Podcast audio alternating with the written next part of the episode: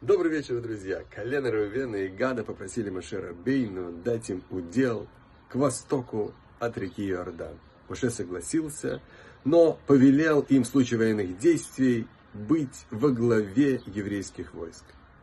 Захват земли Израиля сравнивается с борьбой с нашей животной душой, с нашим животным началом. Когда мы боремся за наши принципы, мы прикладываем все свои усилия. Еще больше это касается нашей божественной миссии, которую мы должны защищать.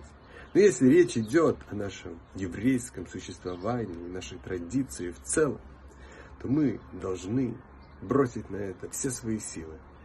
И, не подвергаясь ни насмешкам, ни угрозам, ничего не боясь, защищать это и быть готовым на самопожертвование. И это приближает приход Машииха и окончательное освобождение. Шаббат, шалом.